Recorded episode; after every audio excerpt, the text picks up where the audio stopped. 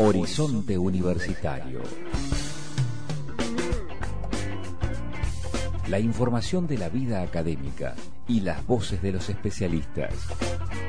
Investigación, vinculación, análisis, debate. Ya comienza Horizonte Universitario. Muchas gracias por esta escucha atenta. Temprano en Chocolate por la Noticia, también en el replique de Horizonte Universitario a las 2 de la tarde y a las 9 de la noche. Vamos a hablar con integrantes, una integrante del Observatorio de Comunicación y Temáticas Sociales de nuestra Facultad de Derecho y Ciencias Sociales de la Universidad del Comahue. Eh, podríamos resumir este último trabajo del observatorio con el título, En el marco de la pandemia, con el móvil, más de tres horas por día en busca de información, en busca de noticias. Es un trabajo, un relevamiento que han hecho en la provincia de Río Negro y Neuquén. Julia Kechner es docente e investigadora de nuestra Universidad del Comahue. Gracias por atendernos, Julia. Omar González desde Antena Libre. ¿Cómo andamos? Hola, buenos días, Omar, y buenos días a la audiencia de Antena Libre. Por acá muy bien, en Neuquén. Eh, y bueno, intentando escucharlos por la red en cuarentena también y en este marco, desde el observatorio, han comenzado a, trabajar con esta indagación que tiene o tenía qué objetivo básicamente. Bueno, eh, en el observatorio lo que hicimos fue tratar de hacer un relevamiento lo más rápido posible, en muy pocos días, con el fin de poder conocer un poco cómo se estaban modificando o no las prácticas de consumo de noticias en Renegro y Neuquén. Eh, el observatorio ya había hecho un relevamiento en 2018, entonces poder saber mm, rápidamente qué estaba sucediendo ahora nos permitía hacer una eh, comparación con lo que se había relevado en 2018, entonces poder saber si se estaban modificando o no, digamos, esas prácticas en, la región. Eh, así que, bueno, a partir de eso hicimos una encuesta autoadministrada, obviamente respetando la cuarentena y trabajando todo de manera virtual y mm, armamos un formulario, digamos, de Google muy sencillo, con 12, con 14 preguntas, y lo distribuimos, digamos, a través de las redes. Contamos sobre todo con la distribución de la gente de eh, la Cátedra de Periodismo Digital, de Investigación y Periodismo Digital, que nos ayudó también muchísimo en la distribución. Y a partir de eso, bueno, fuimos relevando las respuestas en tres días. Eh, conseguimos algo así como 242 casos positivos, eh, porque bueno, había más casos, pero otros fueron descartados porque eh, había ciertos errores en las respuestas. Eh, y a partir de eso, bueno, pudimos sacar esta información que vos muy bien decías recién con el título de, bueno, en términos generales, eso es como de alguna manera una especie de síntesis de que, digamos, estamos pasando más de tres horas conectados, la mayoría a través del celular, y es verdad que hay una cierta primacía por, por, por buscar información nacional, pero la información local y regional está también, eh, digamos, entre las, eh, tiene un porcentaje muy alto en la búsqueda y nos sorprendió también que, digamos, también se busca información internacional y entonces hay como búsqueda, digamos, en los tres niveles. Claro. Eh, o sea que hay mucho movimiento, digamos. Eh, Julia, el trabajo es extenso, no lo vamos a detallar todo por la radio, sí invitamos a buscarlo en las redes sociales, pero además de este dato, ¿no? casi el 80% de las personas encuestadas de Río Negro y Neuquén pasa, como nos decís, más de tres horas conectada a su teléfono móvil en búsqueda de información. Nos contabas algo básicamente, qué es lo que buscan, pero si tuvieras que puntualizar qué información concretamente se busca con mayor interés en estas horas, ¿qué dirías? Bueno, el, eh, la encuesta lo que nos está diciendo es que eh, lo principal que se está buscando son las medidas de gobierno, es decir, que se, que se comunica o que se está informando en relación a las medidas de gobierno. En segundo lugar, los modos de prevención. Y en tercer lugar, eh, digamos, la cantidad de casos que están que se están comunicando, ¿no? Esos serían como los como los temas centrales. Eh, por supuesto hay, hay otros muchos más, pero esos de alguna manera son los que concentran la mayor atención.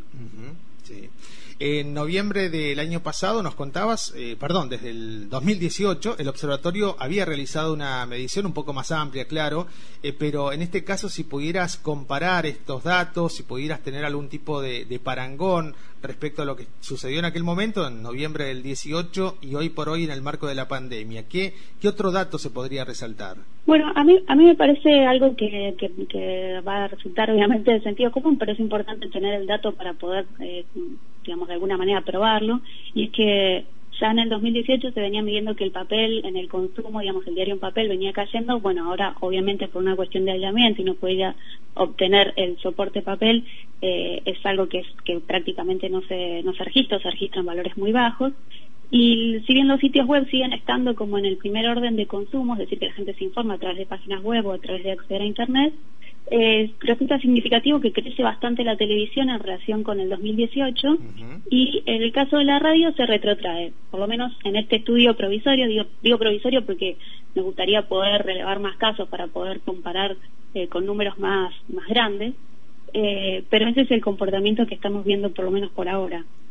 Digamos que habría una mayor, un mayor encendido de la tele y en cierto modo eh, una merma no, no significativa, pero considerable de la radio. Claro. Eh, hay, hay otro tema importante que incluso el propio presidente de la Nación lo incluyó en alguna de sus conferencias de prensa, tiene que ver con las noticias falsas o las malas noticias, ¿no? En este sentido, ¿qué han podido relevar desde el observatorio? Bueno, ese, ese es un tema que, que necesitamos todavía indagar bastante más. Por lo menos por ahora eh, se nota así, eh, digamos, hay en las respuestas un consumo altísimo de redes sociales eh, digamos, como fuente de información.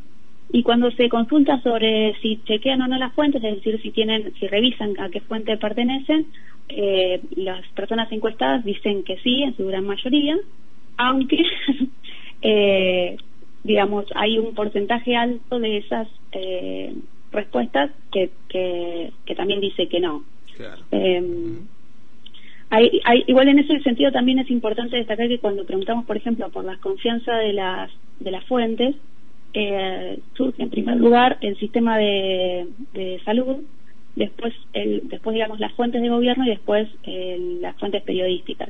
Entonces, eso de alguna manera, si lo ponemos en relación con que si revisan o las fuentes, también es importante porque si se está revisando en primer lugar las fuentes de, digamos, si hay mayor credibilidad en las fuentes del Ministerio de Salud, quiere decir que también hay un cierto eh, una cierta revisión de las fuentes, ¿no?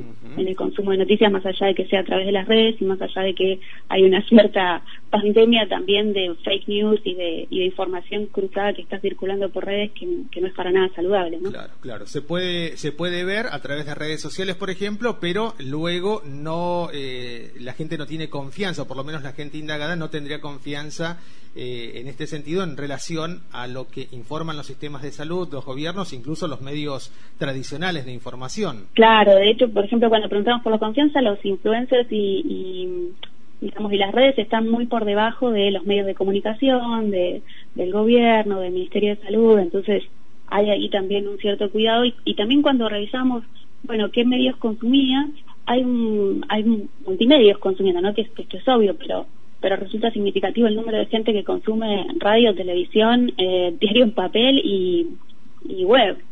digamos, están como consultando todos los medios todo el tiempo y, hay, franjas etarias, por ejemplo, que están más de cuatro horas diarias eh, consumiendo información. ¿Y son los más jóvenes o, también los, los más grandes de, de, la casa los que están tanto tiempo conectados y conectadas? Y la franja de menos exposición es la de 18 a 29 de 18 a 29 años. Pero tampoco es que da un número bajo, digo, el 37% de esas personas, del, digamos, de esos jóvenes, están más de tres horas. O sea, evidentemente estamos todos mucho tiempo en búsqueda de información queriendo queriendo saber qué es lo que está sucediendo, ¿no? Bueno, es un trabajo en permanente construcción, como nos dice Julia Kechner, desde el Observatorio de Comunicación y Temáticas Sociales de nuestra Universidad Nacional del Comahue. Vamos a seguir hablando al respecto, Julia, por lo pronto, gracias por atender a Antena Libre y a Horizonte Universitario. No, muchas gracias a ustedes. Que anden muy bien. Un beso grande, hasta luego. Un abrazo, hasta Docente investigadora de nuestra Universidad Nacional del Comahue, se llama Julia Kechner, es integrante del Observatorio de Comunicación y Temáticas Sociales de nuestra Universidad Nacional del Comahue. El título, como decíamos cuando empezábamos la charla, en el marco de la pandemia COVID-19 en Río Negro y Neuquén, nos informamos con el móvil, con el teléfono celular, más de tres horas por día en búsqueda de noticias. Es el resultado, los primeros resultados de este relevamiento que en pocos días hizo el observatorio que depende de nuestra Universidad Nacional del Comahue. Esto fue Horizonte Universitario. Un espacio de diálogo con información de la vida académica, con las voces de los especialistas. Horizonte Universitario. Producción general, Omar González.